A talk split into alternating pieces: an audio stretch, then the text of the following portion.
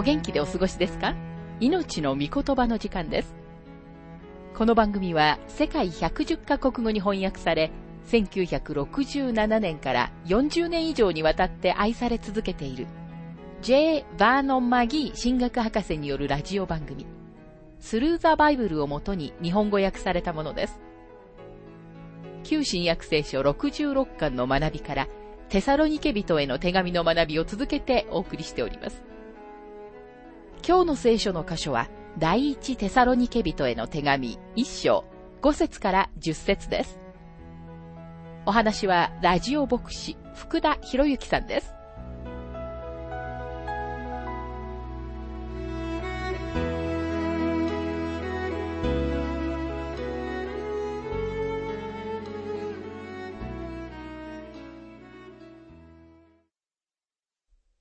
第一テサロニケ一章の学びをしていますが、一章の五節。なぜなら私たちの福音があなた方に伝えられたのは言葉だけによったのではなく、力と精霊と強い確信とによったからです。また私たちがあなた方のところであなた方のためにどのように振る舞ったかはあなた方が知っています。神様の御言葉がテサロニケの町に述べ伝えられました。テサロニケは異教のローマ植民地で、これまで世界に存在したうちでも最も力強い政治的、軍事的な権力に支配されていました。そのテサロニケで神様の御言葉が人々の心と人生に触れ、彼らを変えたのです。そしてテサロニケで起きたことは、今日私たちにも起きるのです。最初に必要なのはその人が神様の御言葉を聞くということです。神様の御言葉を聞くことが事実上の土台です。人々はまず福音を聞かなければなりません。ローマ人への手紙10章の17節でパウロはこのように述べています。そのように信仰は聞くことから始まり、聞くことはキリストについての御言葉によるのです。聞くことは自然な過程の一部分です。でもそこで終わりません。なぜなら神の御言葉は超自然の書物だからです。精霊を抜きにしては、福音はただの言葉にしか過ぎません。精霊が働かれるとき、信じるすべてのものを救いに導く神様の力となります。まさに精霊がそのように働かれることを、主イエスは次のように語っておられます。ヨハネ16章の7節から11節しかし私は真実を言います。私が去っていくことは、あなた方にとって益なのです。それは、もし私が去っていかなければ、助け主があなた方のところに来ないからです。しかしもし行けば、私は助け主をあなた方のところに使わします。その方が来ると、罪について、義について、裁きについて、世にその誤りを認めさせます。罪についてというのは、彼らが私を信じないからです。また、義についてとは、私が父のもとに行き、あなた方がもはや私を見なくなるからです。裁きについてとは、この世を支配する者が裁かれたからです。第一テサロニケ一章に戻りますが、六節あなた方も多くの苦難の中で、精霊による喜びを持って、御言葉を受け入れ、私たちと首都に習うものになりました。パウロはシラスとテモテと自分自身を信者の模範として推薦することができました。特に使徒パウロは、ローマ帝国のあちらこちらに行って、自分自身を信者たちのための模範として推薦することができました。ここには、多くの苦難の中で精霊による喜びを持って御言葉を受け入れと書かれていますが、苦難、あるいは苦しみと喜びとは、実際には正反対の言葉です。この二つの言葉は、東と西のように遠く離れており、夜と昼の光、寒さと暑さのようなものです。一般的な考えをすれば、ある人が苦しみ、苦難にあっているのなら、その人には何の喜びもないはずです。そしてもしその人が人生に喜びを持っているのなら、確かにその人は苦しんではいないのです。しかし実際苦難に耐えながら、同時に主の喜びを持っていた素晴らしい神様の生徒たちが存在してきました。それは、この世における信仰による本物の勝利の人生です。今日、癒しについて多くのことを耳にします。でも自分がそうなりたいと願うよりも、もっとはるかに素晴らしい神様の生徒たちを知っています。この人たちは苦しみや苦難のベッドに横たわっているにもかかわらず、心の中に主の喜びを持っているのです。今日この世の娯楽を楽しみながら、同時に苦しんでいる人は一人もいません。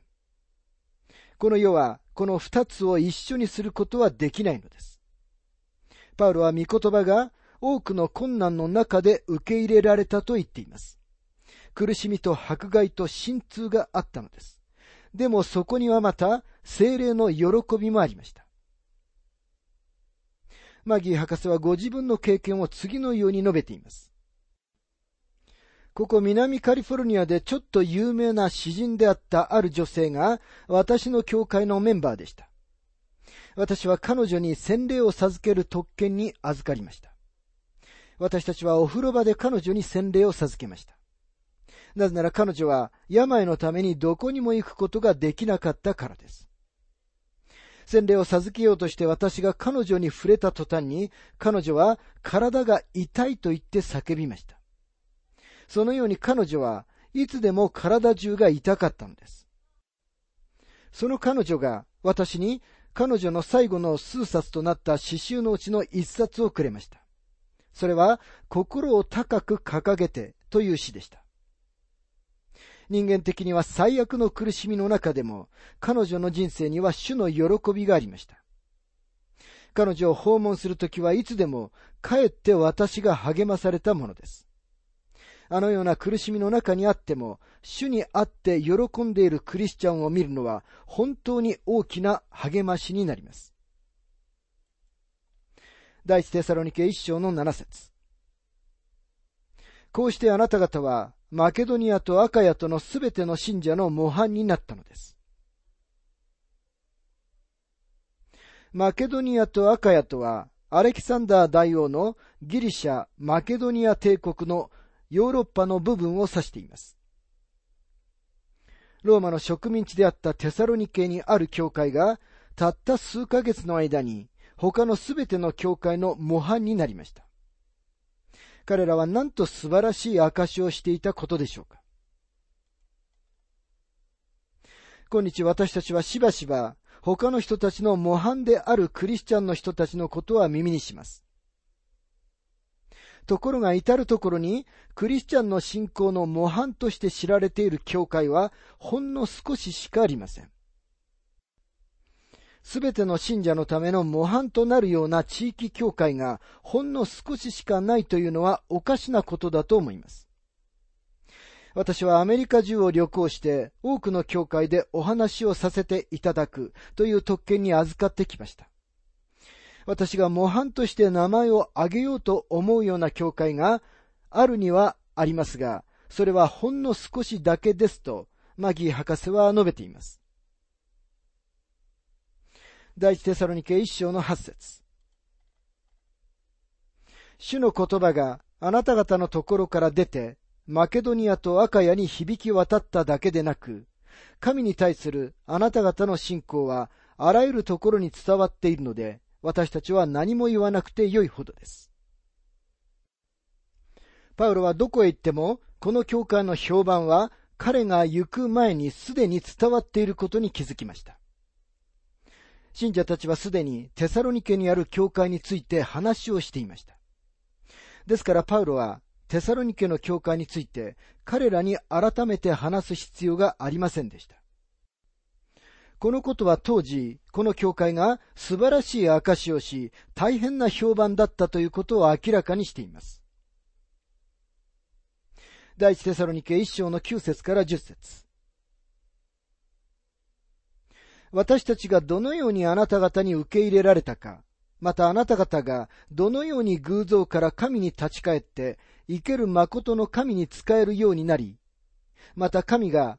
死者の中から蘇らせなさった御子、すなわち、やがて来る御怒りから私たちを救い出してくださるイエスが天から来られるのを待ち望むようになったか。それらのことは他の人々が言い広めているのです。彼らの応答は、パウロとシラスとテモテが彼らのところにどのように受け入れられたかの証となりました。パウロは彼らの応答とは何だったかを語っています。一つは、あなた方の信仰の働き。つまりあなた方がどのように偶像から神に立ち返ったか。二つ目は、愛のローク。つまり、生ける誠の神に仕えるようになったか。そして三つ目は、望みの忍耐。つまり、巫女、イエスが天から来られるのを待ち望むようになったか。今この箇所をちょっと違った視点から見てみたいと思いますが、パウロがテサロニケに着いたとき、これから偶像礼拝を告発したり、アポロ、ビーナス、あるいはローマ帝国の他の神々や女神たちの礼拝に関わることについてのその間違いを指摘するメッセージをするなどとは言いませんでした。パウロがテサロニケに着いたとき、彼はキリストを述べ伝えたのです。パウロが彼らにキリストを述べ伝えたとき、彼らは神様に立ち返り、偶像に背を向けました。彼は彼らが偶像から神に立ち返ったとは言っていないことに注目してください。日本語にはその違いは現れていませんが、英語では神様に立ち返り、偶像に背いたと訳されています。このことについてはきちんと考える必要があると思います。日本語訳には、あなた方がどのように偶像から神に立ち返ってと訳されていますが、マギー博士は、あなた方がどのように神に立ち返って偶像から顔を背けたかという訳が適切だと述べています。今日救いには悔い改めが不可欠だと耳にします。悔い改めと信じることが一つの過程の中の二つの段階として示されています。実際のところ、両方が同じ包みに入っていて、その両方がここにあるのです。パウロがテサロニケの人々にキリストを述べ伝えたとき、彼らはまず神様に立ち返り、そして偶像から顔を背けたのです。とても重要なことをここで理解していただきたいと思います。彼らが神様に立ち返ったとき、それは信仰の働きでした。信仰が彼らにそうさせたのです。主イエスは次のように言われました。あなた方が神が使わしたものを信じること、それが神の技です。この人たちはまず神様に信仰によって立ち返り、そして偶像に背を向けました。彼らは偶像から顔を背けたのです。そうです。それが悔い改めなのです。悔い改めは神様に立ち返ることの後に続きます。神様に立ち返る前に起こることではありません。彼らが神様に立ち返ったとき、その結果として彼らは自動的に偶像から顔を背けたのです。あなたの手を出して、手のひらがあなたの方を向くようにしてみてください。そして今度はその手をひっくり返してみてください。手をひっくり返したとき、今度は手の甲があなたの方に向き、手のひらは自動的にあちら側に向きます。ちょうどそのように何かに顔を背けなければ、キリストイエスに立ち返ることはできないのです。何かに顔を背けることが悔い改めなのです。私たちはイエス・キリストを罪からの救い主として明らかに示す必要があります。人間は自分が失われた罪人であることを知る必要があります。その人は裁きの日まで座って自分の罪について嘆き続けることもできますが、そんなことをしても何の役にも立ちません。マギー博士はご自分の経験を次のように述べています。アルコール中毒のために死んだアルコール中毒患者がいます。彼は私の書斎に座って自分がアルコール中毒で酔っ払いでいることがどれほどひどいことであるかという事実について泣くことはできました。彼は大いに涙を流して悔い改めることもできましたが、何一つ変わりませんでした。なぜなら彼は決してキリストに立ち返らなかったからです。私の父は昔よくミシシッピー川を上り下りした小舟のことを話してくれました。その小舟にはとても小さなボイラーととても大きな汽笛がついていました。この小舟が貨物を積んで上流に登っている時には汽笛を鳴らすと困ったことになってしまいました。なぜなら、汽笛に力を使ってしまって、小舟は下流に流されてしまったからです。人生において小さなボイラーととても大きな汽笛を持っている人たちが大勢います。彼らは悔い改めたと言ってあちこちで涙を流すことはできますが、何の役にも立ちません。人がキリストに立ち返る時にのみ、自分の罪から顔を背けるのです。もし人が自分の罪から顔を背けることがないのなら、それは彼がキリストに立ち返っていないからなんです。テサロニケの信者たちが偶像から顔を背けたとき、彼らが偶像礼拝のために無駄遣いした時間を嘆いたに違いありません。彼らが神様に立ち返った後、彼らは浪費した何年もの時を本当に悔い改めました。神様に立ち返ることが最初に来ました。それから彼らは神様に立ち返ることは偶像から顔を背けることだと気づいたのです。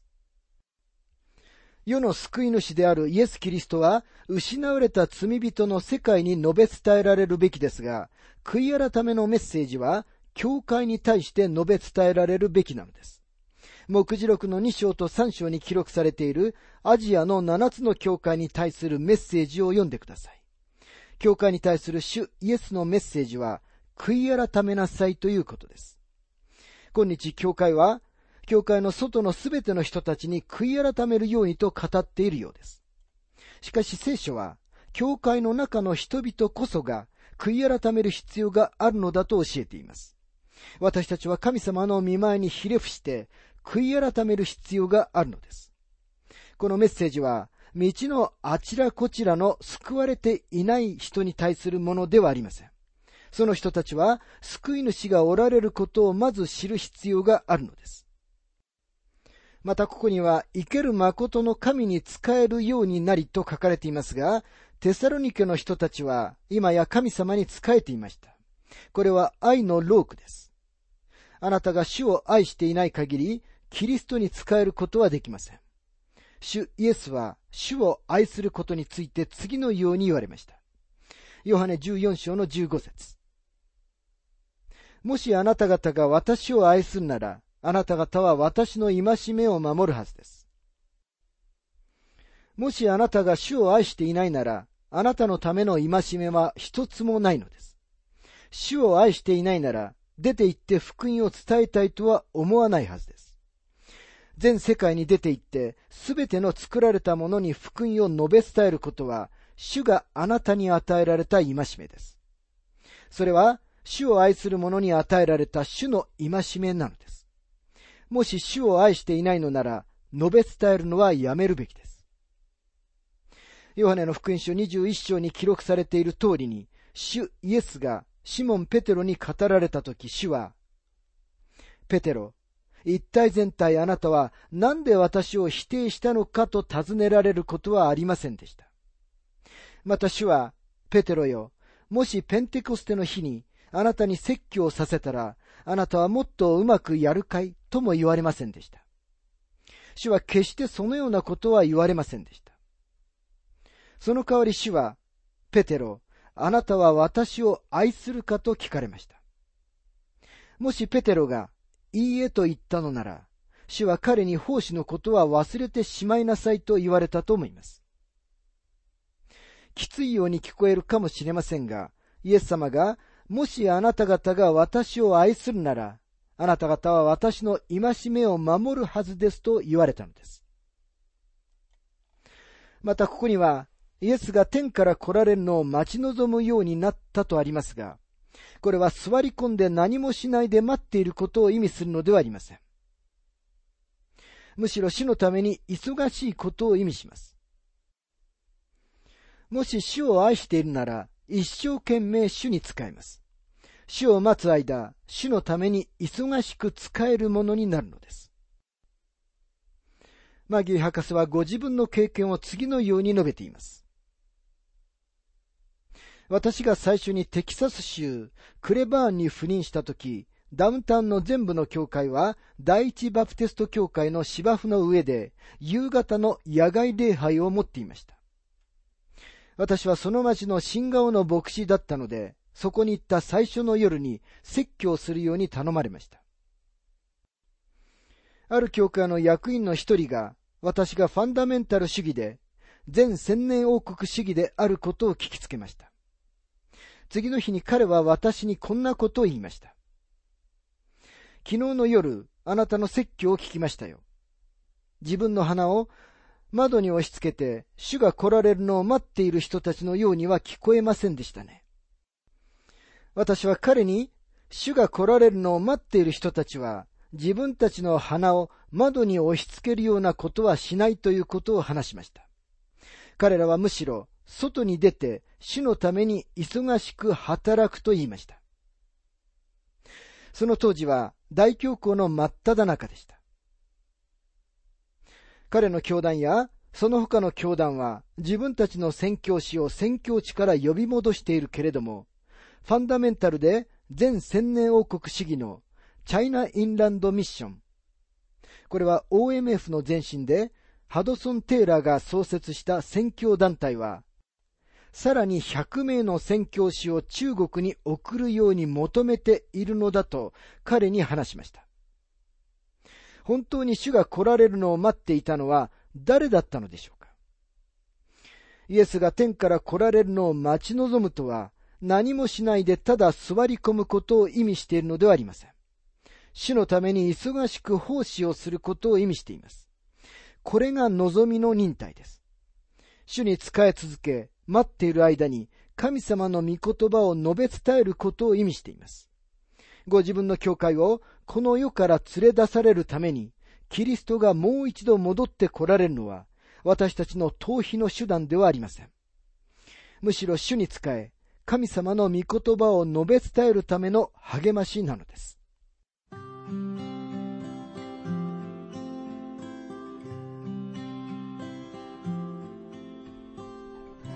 命の御言葉お楽しみいただけましたでしょうか？今回は福音の結果というテーマで、第一テサロニケ人への手紙一章五節から十節をお届けしました。